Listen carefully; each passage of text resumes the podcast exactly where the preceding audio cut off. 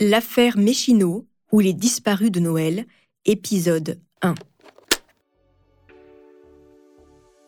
Que sont devenus Jacques, Pierrette Méchineau et leurs deux fils, disparus dans la nuit du 24 au 25 décembre 1972 près de Cognac? Cette question reste depuis 50 ans sans réponse. L'affaire Méchineau est un mystère. Un mystère sans corps, sans indice, sans aucune piste. Depuis 50 ans, les gendarmes cherchent à savoir ce qui est arrivé à la famille Méchineau. Vous écoutez Homicide, je suis Caroline Nogueras.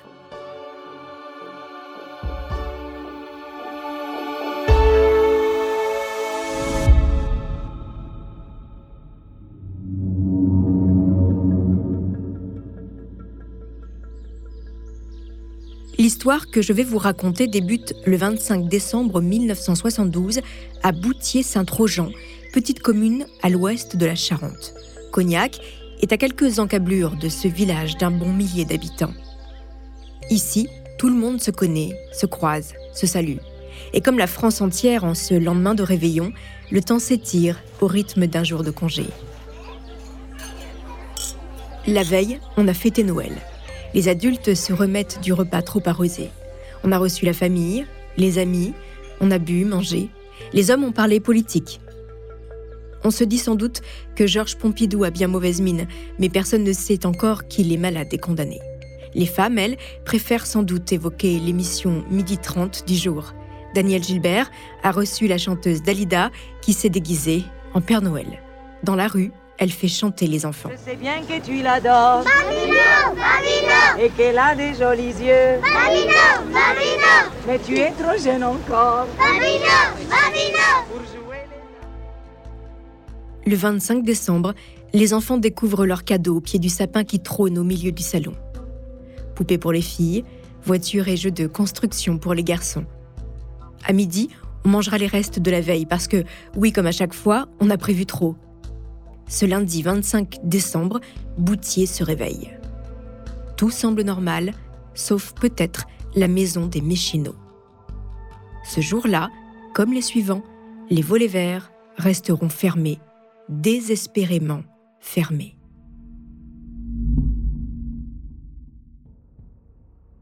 Jacques, Pierrette Méchineau et leurs deux fils sont absents. Les voisins pensent qu'ils sont partis en vacances. Ils vont revenir, et puis les jours passent. La famille Méchineau n'est toujours pas réapparue.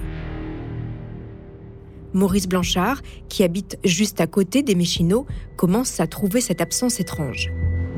Les volets clos, le poêle à fioul était en plein hiver. Il alerte le beau-frère de Pierrette et lui conseille d'aller voir les gendarmes. L'homme se rend à la gendarmerie. Ces derniers se veulent rassurants. C'est les vacances, ils vont rentrer. Pour le moment, rien d'alarmant. Revenez dans huit jours, lui dit-on.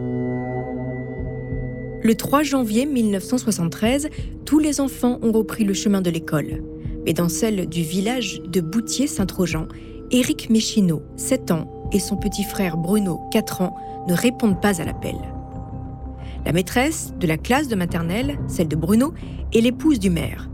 À l'usine, sur la chaîne de production, les collègues du père Méchineau sont bien surpris. Il n'a pas repris son poste. Le maire finit par donner l'alerte. Dix jours après la disparition, les gendarmes se rendent chez les Méchineaux et ce qu'ils vont découvrir ne va pas les rassurer.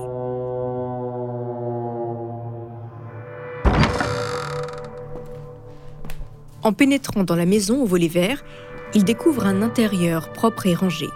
Les cadeaux emballés patientent sous le sapin fané. Les huîtres et la dinde sont dans le réfrigérateur. Le chéquier et le livret de famille sont rangés dans le tiroir de la commode de l'entrée. Le genre d'endroit qu'on choisit expressément pour ne pas les chercher au cas où on en a besoin. La maison est comme figée dans le temps. Ça paraît évident, les Méchineaux n'avaient pas prévu de partir en vacances comme tout le monde le pensait.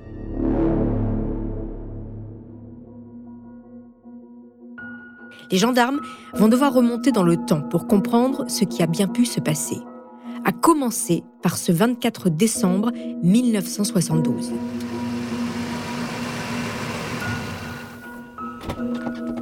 En milieu d'après-midi, M. Fontanilla arrive chez les Méchineaux.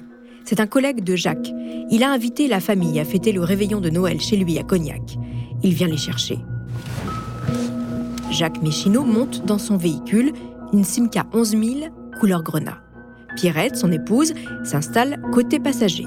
Leurs deux enfants qui jouaient dans les jardins ont abandonné leur vélo pour monter à l'arrière. Jacques Méchineau suit la voiture de son hôte. Direction rue des Plantes à Cognac. Une dizaine de minutes séparent les deux habitations. La soirée de Noël se passe. Vers 1h30 du matin, les Méchineaux prennent congé. Fontanilla concédera plus tard qu'il a trouvé que la soirée s'éternisait un peu trop. Demain, il bosse lui. Méchineau est en congé.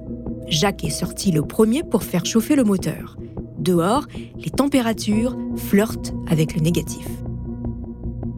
Quelques minutes plus tard, il est rejoint par son épouse et ses deux garçons, sans doute pressés de déballer les paquets sous le sapin et découvrir leurs cadeaux. Les Méchinots reprennent la route pour rentrer chez eux. Puis, plus rien. Ils se sont comme volatilisés. Interrogés en avril 73 par la télévision, les Fontanilla racontent leur réveillon. On les a trouvés comme d'habitude, ils s'amusaient ensemble, enfin. On n'a rien trouvé d'anormal. Ils vous ont quitté? Oh, il était 1h du matin. L'adjudant chef bossé de la gendarmerie de Cognac mène les premières investigations. Il y a une certitude, c'est que la famille Micheneau, en partant de Cognac, n'est pas repassée à son domicile.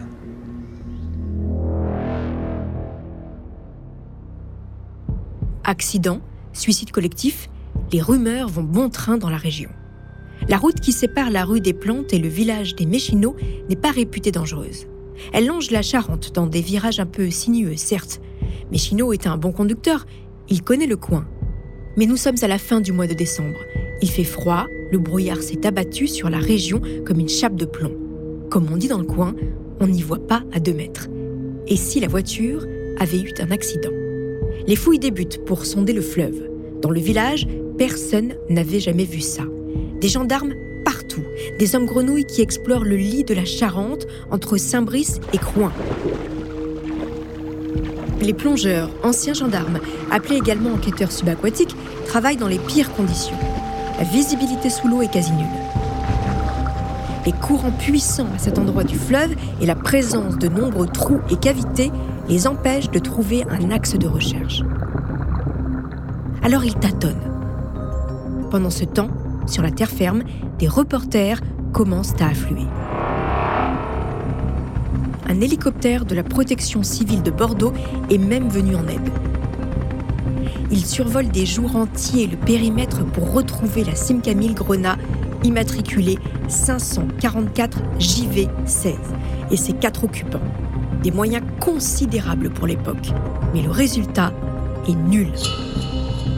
Rien, on ne trouve rien, pas le début d'une piste. C'est comme si la famille Méchino s'était volatilisée. Face à l'absence de preuves matérielles, les rumeurs redoublent dans le village. La presse nationale commence à se passionner pour l'affaire des disparus de Noël. Les investigations se multiplient, mais les enquêteurs doivent se rendre à l'évidence. Ils n'ont pas le début d'un indice. Si la piste accidentelle n'est pas définitivement écartée, c'est qu'on le sait. La Charente est capricieuse. Tout le monde garde en mémoire la découverte d'un véhicule à demi immergé en face des quais à Saint-Jacques à Cognac. À l'intérieur, le conducteur a été découvert. Enfin, plutôt le squelette du conducteur. Il était là depuis trois ans. Puisque les circonstances de la disparition ne donnent rien, la clé de cette énigme se trouve peut-être dans la personnalité des disparus. Qui sont les Méchinots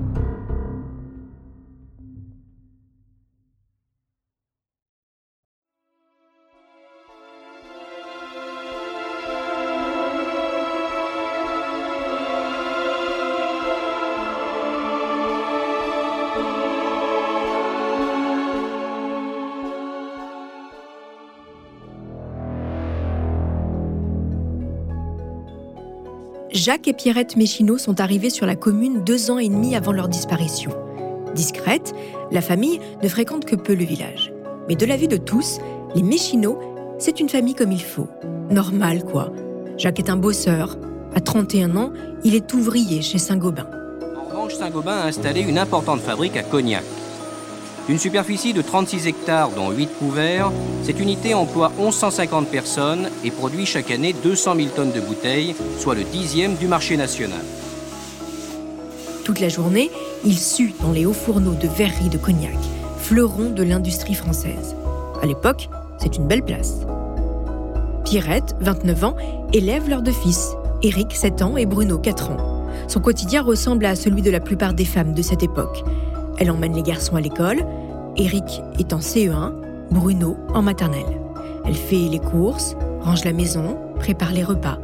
À la sortie de l'école, elle donne le goûter à ses fils. Pendant qu'ils jouent avec leur vélo dans le grand jardin, elle étend le linge. Pierrette Méchineau est une belle femme. Les cheveux noirs, épais, un visage de poupée, une taille de guêpe. C'est un joli brin de fille, comme on dit à ce moment-là. Souriante, polie et très agréable selon son beau-frère. Pierrette fait l'unanimité.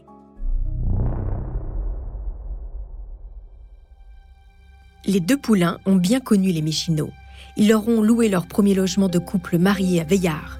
Ils évoquent un couple extrêmement gentil, très honnête, qui avait une conduite irréprochable. Leur histoire a débuté à la fin de l'année 1964. Ils se fréquentent. Pierrette tombe rapidement enceinte. Jacques l'épouse en janvier 65. Oui, ça se passe comme ça à ce moment-là. Avoir un enfant hors mariage, mais quelle idée Jacques est un homme de devoir. Éric voit le jour en 1965, Bruno trois ans plus tard. Avant-dernier d'une fratrie de 13 enfants, Jacques Méchineau travaille depuis qu'il a 14 ans. À l'âge de 16 ans, il quitte le nid familial pour voler de ses propres ailes. Il a 24 ans quand il croise la route de Pierrette Esnard. Elle en a 22. C'est les années 60, il y a du travail pour tout le monde et le samedi, on va danser sur les derniers tubes Écoute ma voix, écoute ma prière.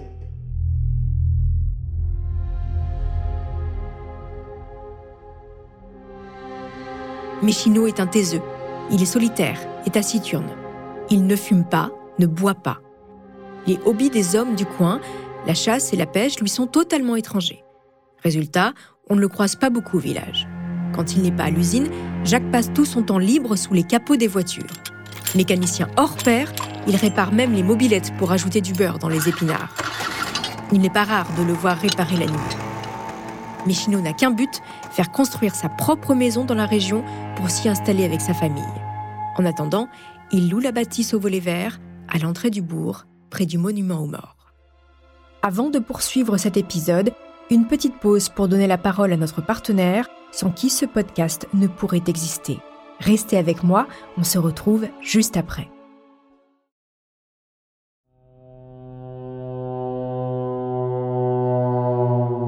Rappel des faits. Dans la nuit du réveillon de Noël 1972, Pierrette et Jacques Méchineau ainsi que leurs deux enfants, Éric et Bruno, disparaissent dans leur Simca en sang entre Cognac et Boutier sans laisser de traces, comme s'ils s'étaient volatilisés dans le brouillard. En décembre 1972, quand la famille Méchineau disparaît, Maurice Blanchon est l'amant de Pierrette depuis près de deux ans c'est lui qui s'inquiète en premier et qui donne l'alerte auprès des proches de la famille.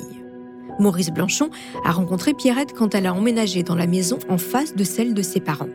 Les deux bâtisses sont séparées par un grand jardin. Un simple grillage délimite l'espace de chacun. Blanchon est toujours en vie. Il a aujourd'hui plus de 80 ans. Il est revenu habiter dans la maison où il est né. Les cheveux bruns ont blanchi, la stature s'est un peu affaissée, mais l'œil est toujours affûté. 50 ans après, cette histoire lui colle à la peau comme la boue aux bottes les jours de pluie.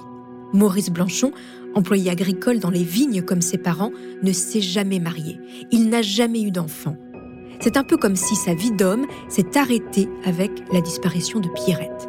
En 72, Maurice, que tout le monde appelle Momo, est un grand gaillard athlétique. Il a 27 ans. Il raconte aux journalistes de l'émission Au bout de l'enquête. Moi, j'avais une clé de la maison. Parce qu'elle avait peur la nuit, toute seule. Ben, quand son mari m'a parti travailler. C'est comme ça que c'est venu. Ben, je dis, je vais venir te. T'auras moins peur, mais elle était, elle était d'accord, quoi. Je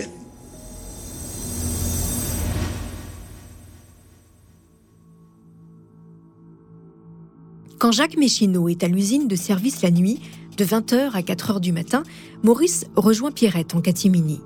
Grâce à son double des clés, il ne sonne pas et ne risque pas de réveiller les deux garçons qui dorment dans la chambre du rez-de-chaussée. Pour être tranquille, les deux amants se retrouvent à l'étage où se situe le salon. Une répartition des pièces originales qui va leur sauver la mise plus d'une fois. Un soir, Méchineau rentre plus tôt que l'heure prévue. Blanchon saute par la fenêtre pendant que Pierrette couvre le grabuge en parlant à son époux.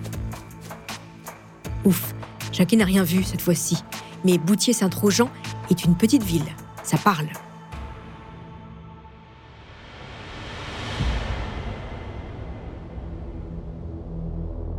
Blanchon a toujours les yeux rivés sur la maison d'en face. Pierrette est souvent seule, et ce qui devait arriver arrive. Jacques Méchineau finit par découvrir le poteau rose. Pierrette le trompe. Cette découverte, peu de temps avant Noël, samedi 16 décembre, est rude. Il serre les dents, encaisse le coup et fait bonne figure. Jacques continue d'aller travailler et s'occupe des cadeaux de Noël des enfants comme c'était prévu. Une fois n'est pas coutume, Méchineau, le taiseux, en parle à son frère et sa belle-sœur lors de la foire d'Angoulême qui se tient deux fois par mois pour les amateurs de bonnes affaires. Le frère du père de famille disparu se souvient très bien de cette scène. Il raconte dans l'émission Au bout de l'enquête. Et là, on, s'est retrouvés à la foire expo, on s'est assis sur un banc avec une canette de bière chacun. Et là, bien sûr, il, il m'a dit, tu sais, si Pierrette ne revient pas, je ferai disparaître tout le monde et jamais vous me retrouverez. C'est les dernières paroles qu'on a eues ensemble. J'ai essayé d'atténuer, mais bon, ça, ça, lui passera. Hein. Il dit, tu, tu sais pas, tu peux pas savoir. Ben, ben Effectivement que je savais pas. C'est voilà. Et si Jacques Méchineau avait commis l'irréparable? La piste semble sérieuse. Ses proches se remémorent un épisode. Quand Pierrette lui a annoncé qu'elle était enceinte, paniqué, il avait menacé de foncer dans la Charente avec sa voiture. Mais bon, très vite, il s'était repris. Méchineau était très amoureux de sa femme. Au village, les langues se délient. Retour en arrière.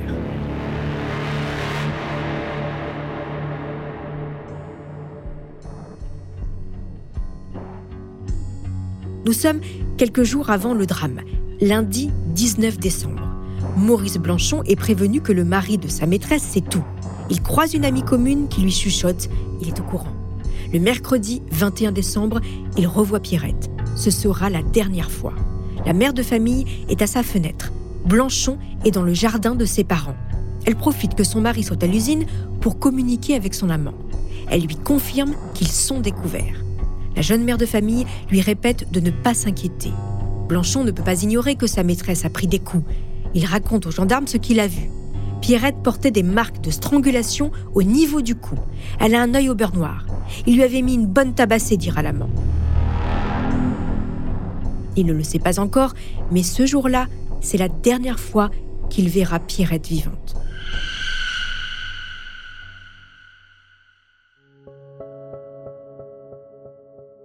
Dimanche soir, Maurice Blanchon passe le réveillon dans la maison familiale avec ses parents et ses frères. Quand il repart, il passe devant chez les Méchineaux. La Simca n'est pas là. La nuit du 24 au 25 décembre, Blanchon bricole une boîte de vitesse dans son garage. Le lendemain, en retournant chez ses parents, il commence à se poser des questions. Le véhicule des Méchineaux n'est toujours pas là. Pierrette ne lui a pas dit qu'elle partait. Inquiet, il décide d'utiliser son double des clés pour rentrer dans la maison volet vert. À l'intérieur, quand il s'aperçoit que le poêle est éteint, il ressort et décide d'alerter les proches. Délicat pour l'amant. Maurice Blanchon contacte le beau-frère de Pierrette, le mari de sa sœur. Il fréquente le même club de sport de Cognac. Il lui confie son inquiétude. Les deux hommes retournent au domicile des Michino et découvrent un intérieur figé. Ils préviennent les gendarmes. Ces derniers ne semblent pas partager leur inquiétude. Les deux hommes sont gentiment éconduits.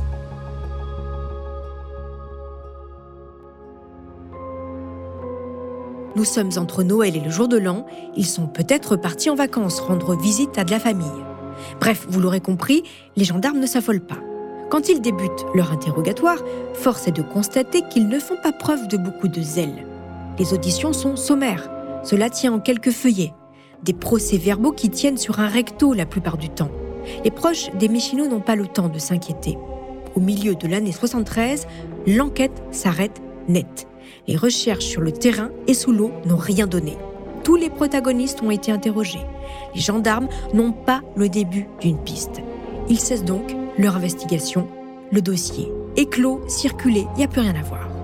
Mais une autre piste est sur toutes les lèvres. Pierrette avait un amant.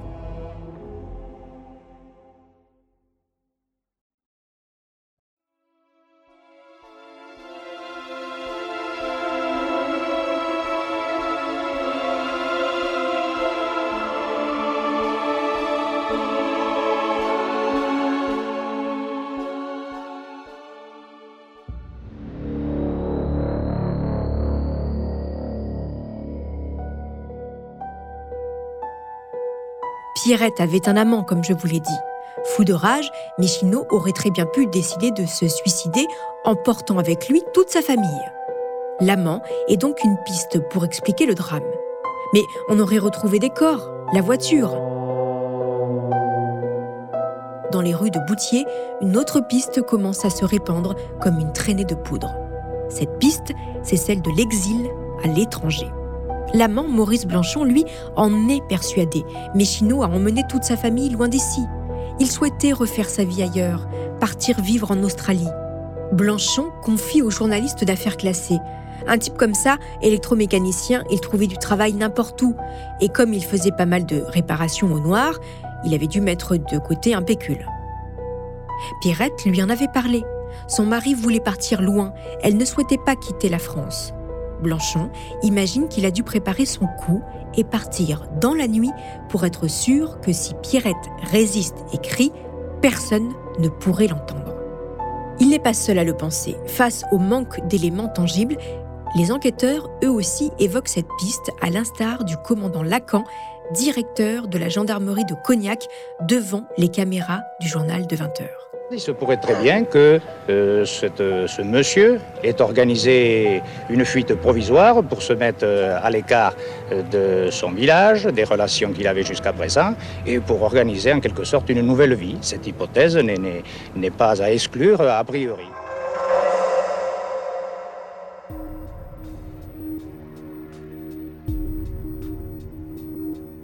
Pourquoi les Méchinots auraient-ils quitté le pays pour s'expatrier à plus de 15 000 km de l'Hexagone? Cette piste n'est pas si farfelue. En 72, Jacques Méchineau a déjà beaucoup voyagé. Ses proches l'attestent.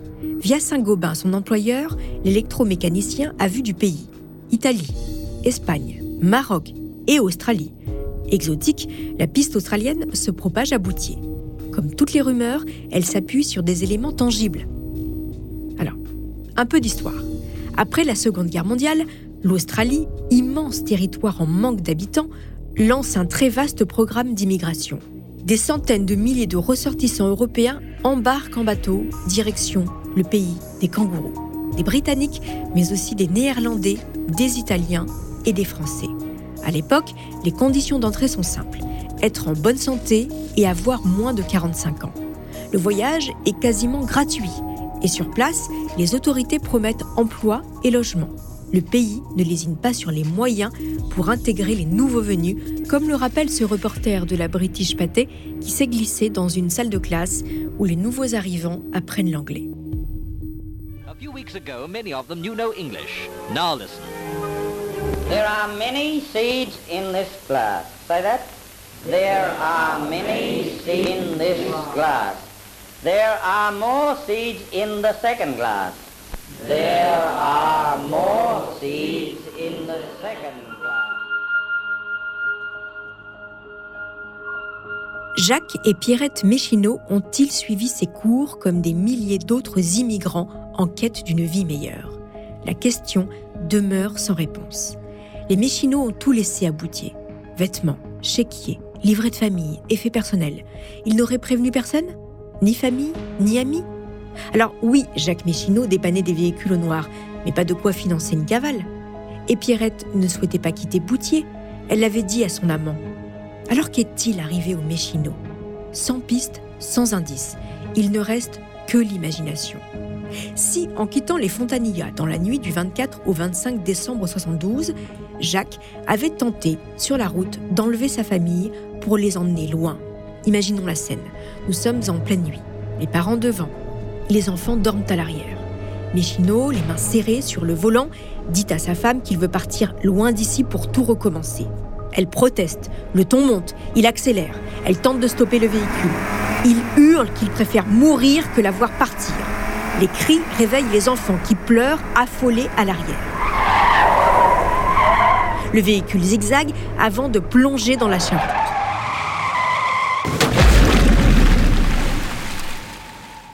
Oui, je sais ce que vous vous dites. On aurait trouvé des traces de freinage sur la chaussée. On aurait retrouvé la voiture dans le fleuve. Admettons que Pierrette ait accepté cet exil forcé. Ils auraient emporté leurs vêtements, leur effet personnel. Je vous rappelle que le livret de famille est resté à Boutier. Et si les Méchinots avaient décidé de partir loin d'ici et de l'amant, pourquoi n'auraient-ils pas donné des nouvelles à leurs proches, leurs parents, leurs amis? Non, tout ça ne tient pas. Et pourtant, pendant des décennies, l'enquête restera au point mort. Jusqu'en 2011, où l'affaire va connaître enfin un premier rebondissement. Avant de poursuivre cet épisode, une petite pause pour donner la parole à notre partenaire, sans qui ce podcast ne pourrait exister. Restez avec moi, on se retrouve juste après.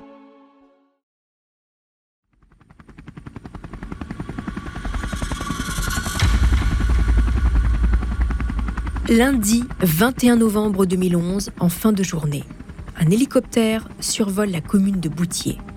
L'appareil tournoie à basse altitude, créant des bourrasques qui perturbent le petit village tranquille. Une habitante racontera à un journaliste de la Charente Libre J'ai cru qu'ils allaient atterrir chez moi, j'ai même eu peur.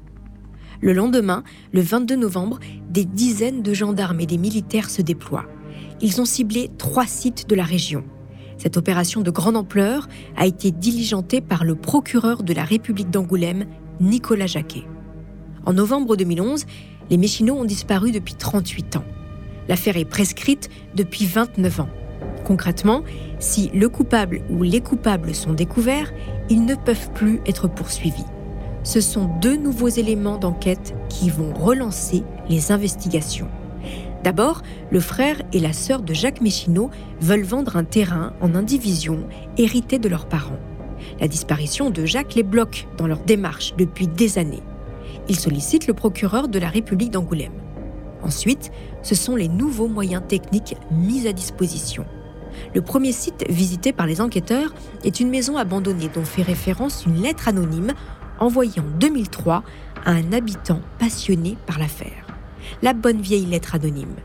Elle affirme, dénonce, pointe du doigt, sans preuve. La bâtisse, décrite dans la lettre, se situe à 500 mètres de la maison des Méchinots. Le corbeau affirme que les corps sont là-bas. Le corbeau est précis. Cette fameuse nuit du 24 au 25 décembre, une bagarre aurait éclaté. Les quatre corps seraient au fond du puits, dans le jardin. Ils auraient été recouverts par les pièces de la voiture qui a été désossée.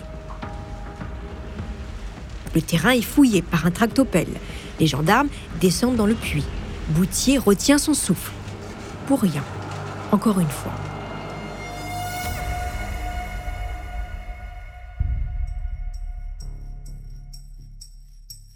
Le deuxième site fouillé est à 5 minutes en voiture de la maison des Méchinots. Il s'agit des étangs de Nercillac. Nercillac, cette commune de 1000 habitants se trouve à 4 km de Boutier. Le petit port de Plaisance et la base nautique font la joie des dimanches, des riverains. Le coin était connu de Jacques Méchineau. Les enquêteurs se disent que peut-être. Un cordon de sécurité quadrille la zone. Quatre décennies après les premières recherches, les plongeurs utilisent dorénavant un sonar très sophistiqué qui fonctionne à base de haute fréquence à résolution verticale. Une fois que l'onde se propage sous l'eau, elle tape sur tous les éléments, objets ou corps qu'elle rencontre, et permet ainsi l'exploration et la cartographie très précise des fonds. À chaque écho suspect, les hommes grenouilles plongent. Et les plongeurs remontent à la surface quatre véhicules, dont une Porsche jaune déclarée volée pour toucher l'assurance dans les années 70, mais aussi un vieux pistolet de la Seconde Guerre mondiale. En revanche, rien en rapport avec le mystère des Méchinots.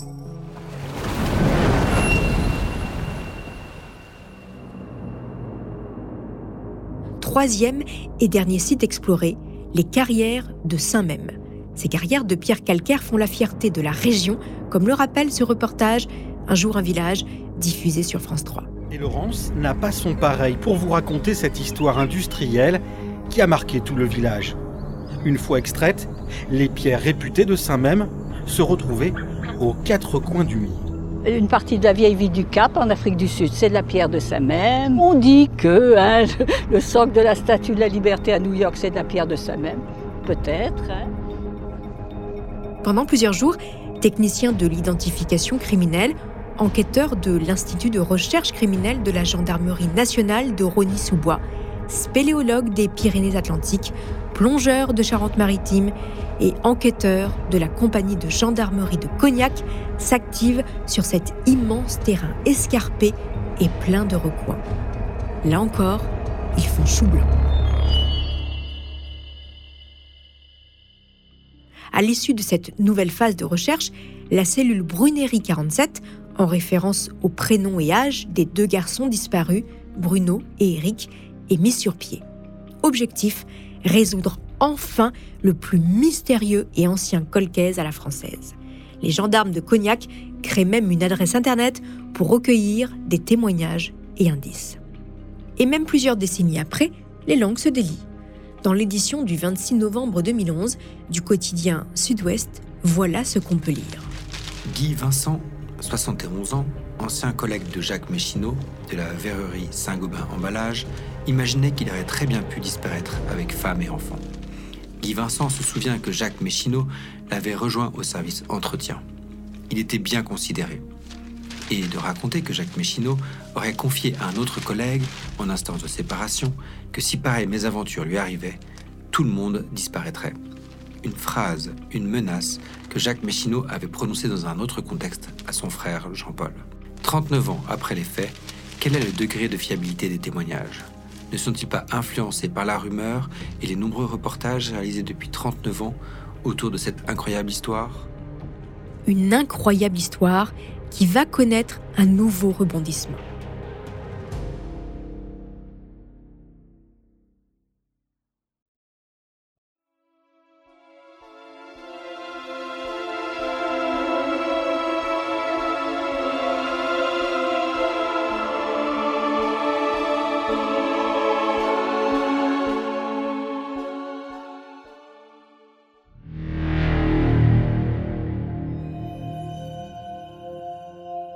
Octobre 2012.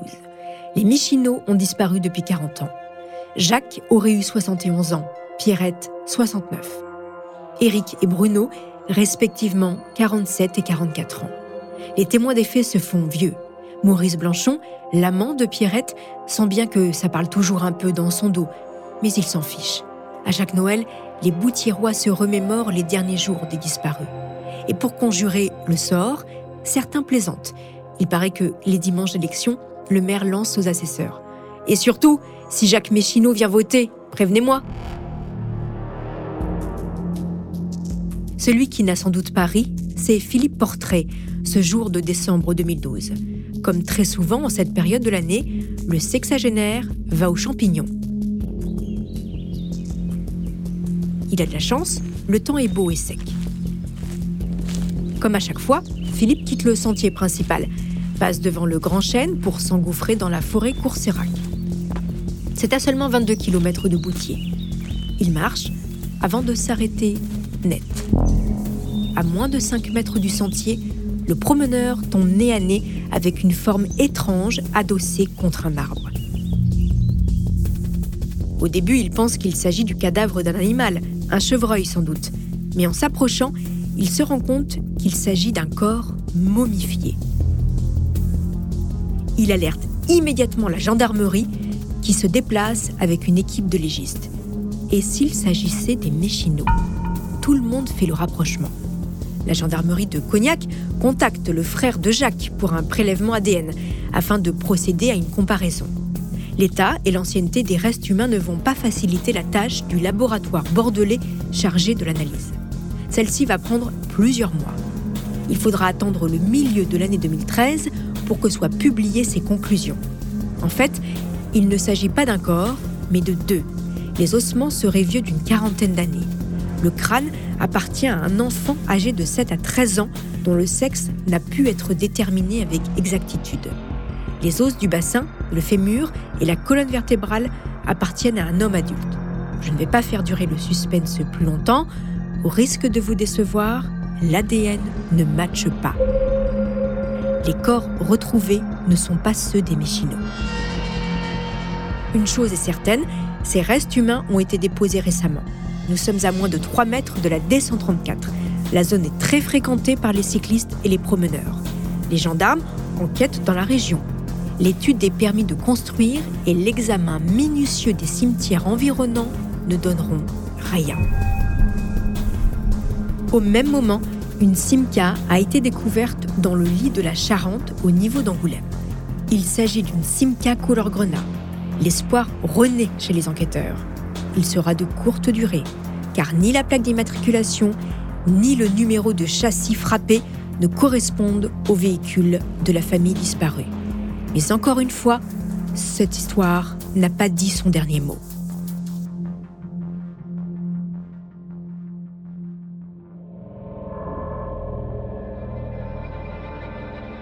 Vendredi 24 octobre 2014. Jean, propriétaire d'une jolie maison cossue rue de la Providence à Cognac, décide de faire des travaux. Il se dit que c'est le moment idéal pour enfin avancer l'entretien du jardin. Son pavillon se situe à quelques mètres de l'église Saint-Martin, dans un quartier calme et tranquille. La rue de Providence abrite une des plus anciennes écoles catholiques de la ville. Fondée en 1852, cette grande bâtisse surplombe cette zone pavillonnaire prisée. En ce début de week-end, toute la famille de Jean s'y met pour briser une dalle vieille de 15 ans. En soulevant les premiers fragments de la dalle, le père de famille découvre des ossements. Il est interloqué, mais pas franchement paniqué. Son souci à lui, c'est de venir à bout de cette satanée dalle. Il décide de mettre de côté les os déterrés pour continuer son ouvrage. C'est à ce moment précis qu'il se rend compte qu'il y a là une dent et un crâne humain. Il lâche appel et court prévenir la police.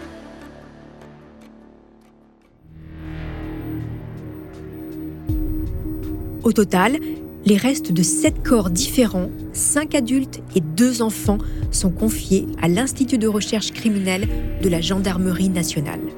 La datation par méthode colorimétrique est sans appel les restes datent de plus de 90 ans, bien plus anciens que la famille Méchino. Mais dans le doute, et en dépit du bon sens, les légistes comparent les fragments retrouvés à l'ADN des disparus de 72. Ces ossements ne sont pas ceux des Méchino. Il semblerait qu'ils appartiennent au cimetière mérovingien sur lequel est bâti le quartier Providence. Avant de poursuivre cet épisode, une petite pause pour donner la parole à notre partenaire, sans qui ce podcast ne pourrait exister. Restez avec moi, on se retrouve juste après. Depuis le 24 décembre. Dans l'après-midi, ce jour-là, Jacques et Pierrette Méchineau ont fermé les volets et les portes, et leurs deux enfants, Éric, 7 ans, et Bruno, 4 ans, ont laissé dans le jardin ce qui traînait encore pour ne pas perdre de temps et ne pas faire attendre M. Fontanilla, un ami, qui venaient les chercher. Les Méchinots se sont engouffrés dans leur Simca 1100 couleur grenat, immatriculé 544 JV 16, et les deux voitures ont pris le chemin de Cognac. Et en partant, ils se dirigeaient donc normalement chez eux. Enfin, c'est ce qui était. C'était ce qui vous a semblé. Oui. enfin, on a, on a pensé qu'ils devaient partir chez eux, évidemment. Pour l'adjudant-chef Bossé de la gendarmerie de Cognac, une certitude. Il y a une certitude c'est que la famille Micheneau, en partant de Cognac, n'est pas repassée à son domicile. Juillet 2020. deux gendarmes frappent à la porte de Maurice Blanchon. L'octogénaire ouvre. Ils lui apprennent qu'il est convoqué le lendemain pour un interrogatoire. Dans le même temps, des enquêteurs investissent sa maison, mais aussi son terrain. Au journaliste Francis Berg de la Charente Libre, l'ex-amant de Pierrette raconte Je vous lis, j'ai le journal entre les mains. Chez moi, il voulait trouver une lettre que j'aurais reçue de Pierrette. Depuis 48 ans, je dis la même chose. Je ne sais rien des circonstances de leur disparition et croyez-moi, j'aurais bien aimé savoir. Cette histoire m'a beaucoup affectée.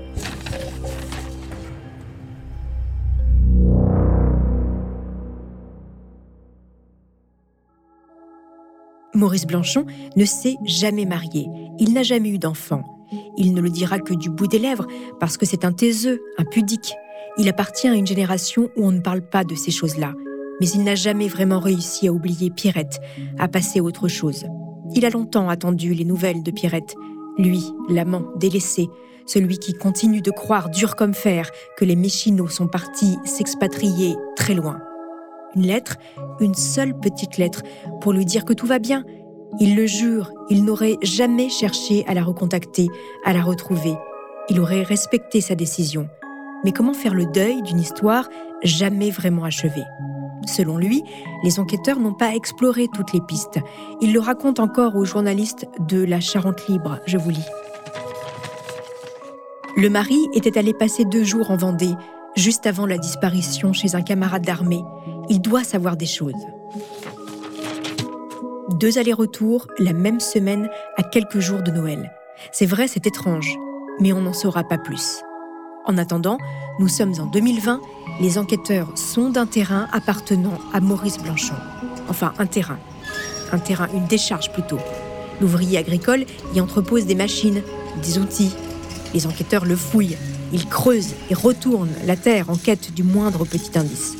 L'opération dure plusieurs heures. Et Maurice Blanchon, pendant ce temps-là, il fait quoi? Eh bien, il regarde. Il n'a sans doute pas le cœur à se marrer, mais tout ce remue-ménage pour rien, parce que oui, je n'ai pas précisé un détail important. Le terrain sondé, il l'a acheté en 1992, 20 ans après la disparition des Méchinots.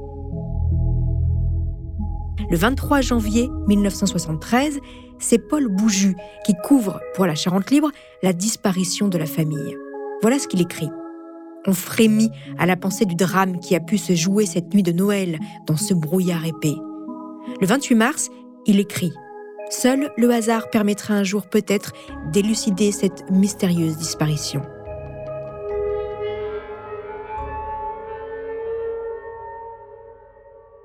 Ismaël Karoum, bonjour. Bonjour, enchanté. Vous êtes le rédacteur en chef adjoint de la Charente Libre et vous êtes mon invité. Euh, Ismaël, première question, comment avez-vous découvert cette affaire, les disparus de Moutier, qui remonte avant votre arrivée à la Charente Libre? Alors, Qui remonte même à avant ma naissance, euh, vu que ça, ça date de Noël 1972. En fait, en 2004, je suis nommé journaliste à Cognac, donc juste à côté, enfin la sous-préfecture de la Charente.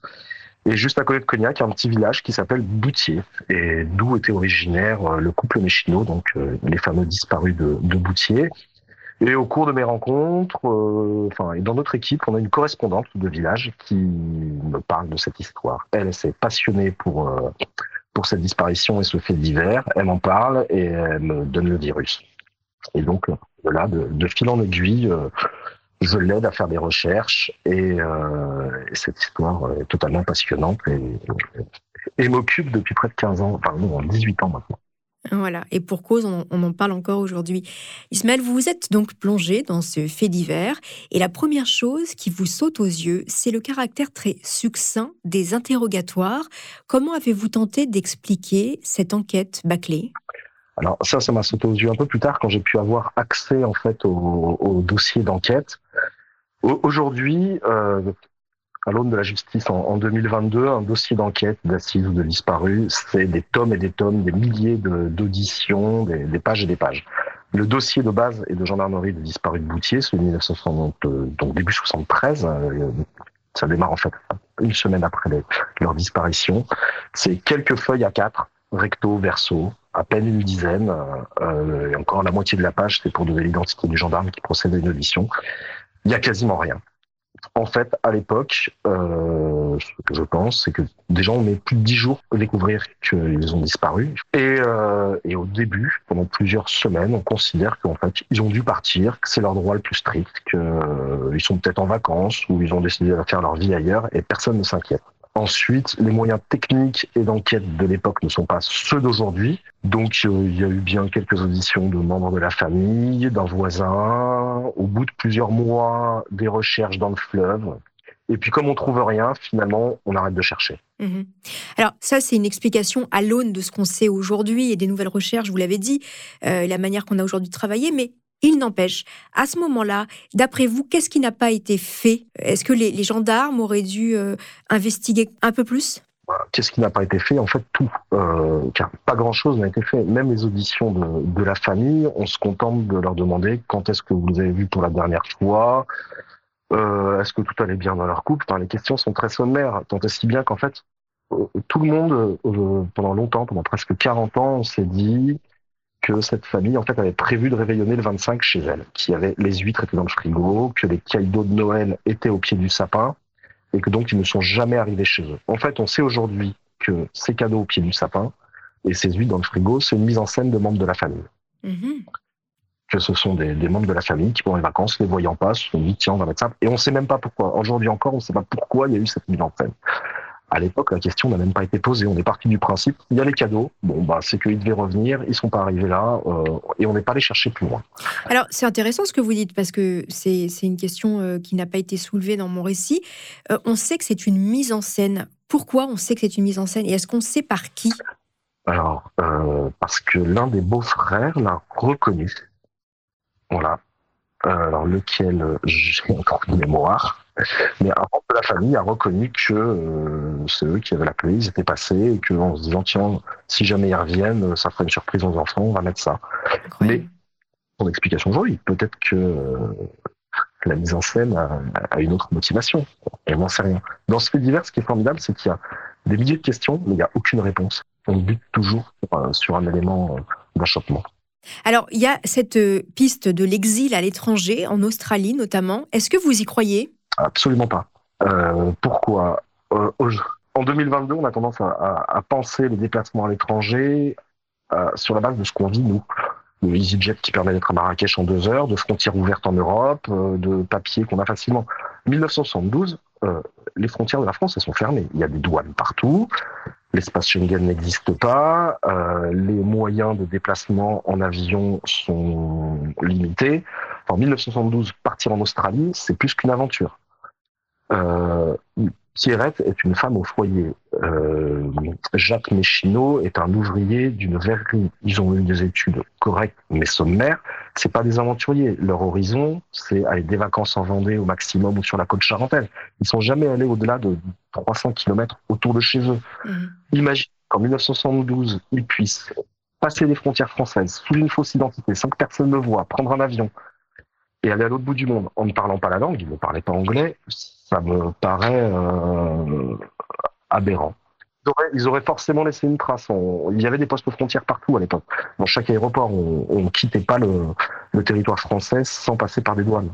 Ils ne sont pas liés au monde du grand banditisme. Ils ne peuvent pas faire des faux papiers facilement. Ils ne parlent aucune autre langue. Ça me paraît, euh, oui, euh, relever du fantasme d'imaginer qu'ils ont pu aller en Australie ou même en Espagne. Il y a euh, de nombreux rebondissements malgré tout dans cette affaire, il y a cette lettre du corbeau qui dit tout savoir. Vous pensez quoi, vous, de, cette lettre à ce moment? Et dans le village à Boutier, qu'est-ce qu'on en dit? Alors au moment où ce corbeau se manifeste, il y a un véritable espoir de découvrir enfin la vérité. Il est très précis, il semble être très informé. En plus, il oriente vers une maison qui a une maison abandonnée si vous pouvez visualiser, mais qu'on peut avoir dans un village avec du lierre, euh, qui s'effondre à moitié, qui a toujours fait naître aussi beaucoup de fantasmes, qui suscite l'imaginaire. On se dit, ah ouais, on pourrait cacher des corps dans cette maison-là. À l'époque, ça fait naître un espoir. Euh, dans le village également, c'est tiens, enfin, c'était en 2003, 2004 que ce corbeau s'est manifesté.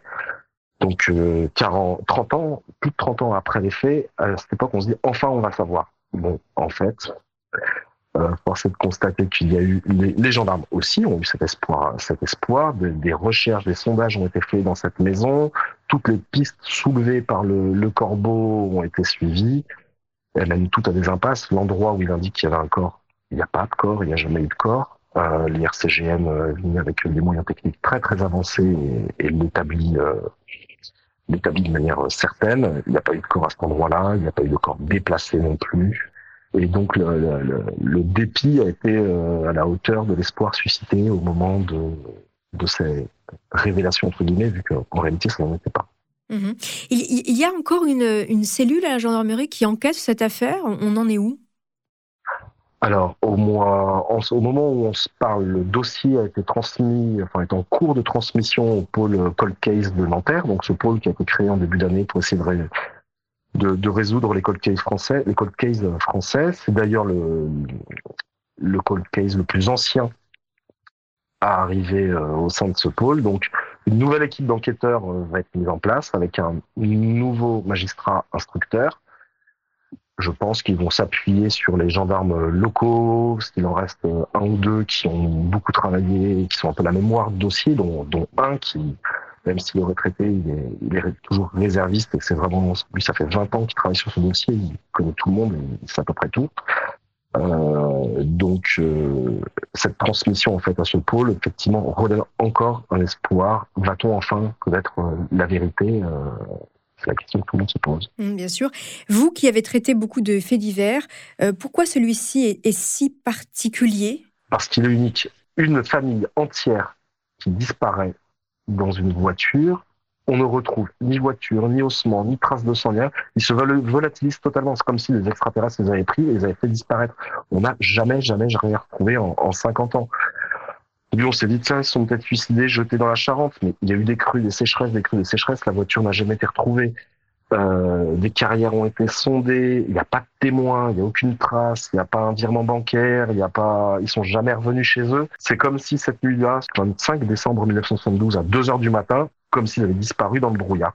Si on prend d'autres faits divers, l'affaire Xavier Dupont de Ligonnès, des corps ont été retrouvés très vite. L'affaire n'est pas résolue, mais des corps ont été retrouvés.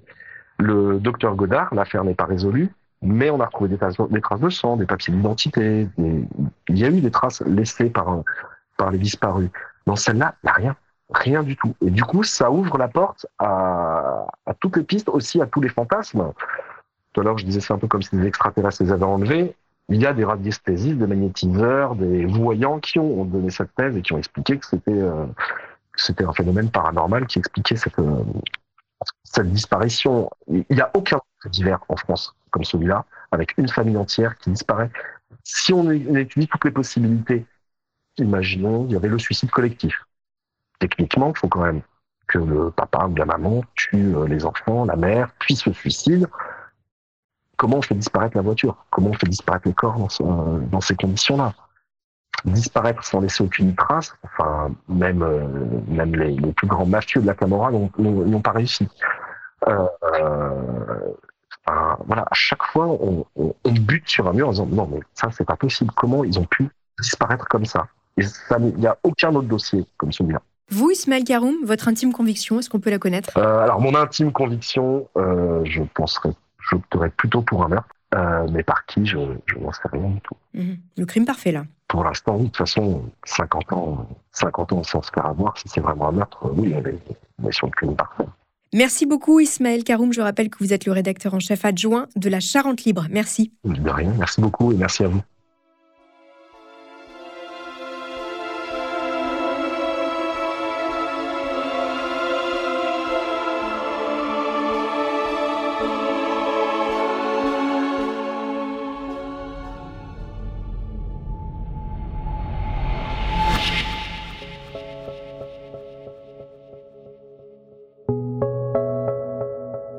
La nature a horreur du vide. À Boutier, personne n'a oublié les méchinots, ni les magnétiseurs et autres voyants qui sont venus ici pour vendre du rêve aux familles déboussolées. Et tout ça, c'est sans compter les candidatons qui se répandent si longtemps qu'ils prennent la force d'histoires vraies, alors qu'il s'agit en fait de légendes.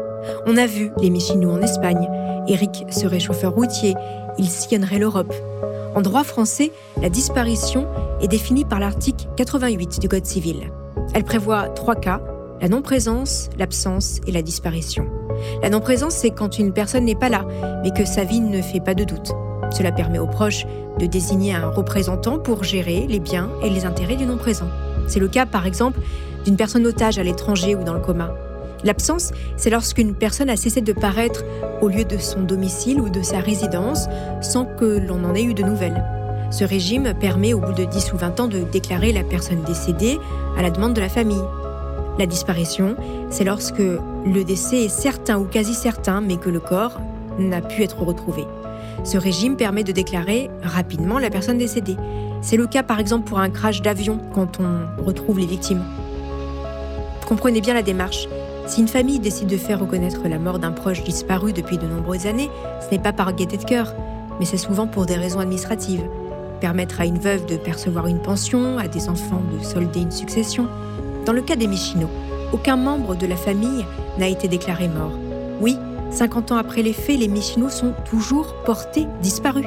Pour en être sûr, nous avons contacté la mairie de naissance de Jacques Michino. La consultation est libre. Dans le jargon, on dit que c'est tout requérant. Eh bien, sur l'acte de naissance de Jacques Michino, la dernière mention est celle du mariage. Il en va de même pour Pierrette, et sans nul doute pour Bruno et Eric. Jacques Michino aurait eu 81 ans cet été.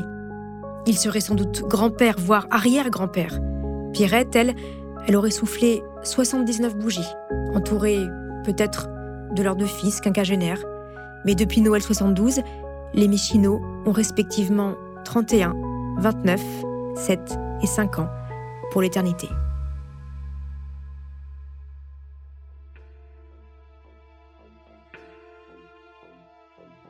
Voilà, c'est ainsi que se termine cette saison de Homicide. Cette saison a été écrite par Virginie Gage.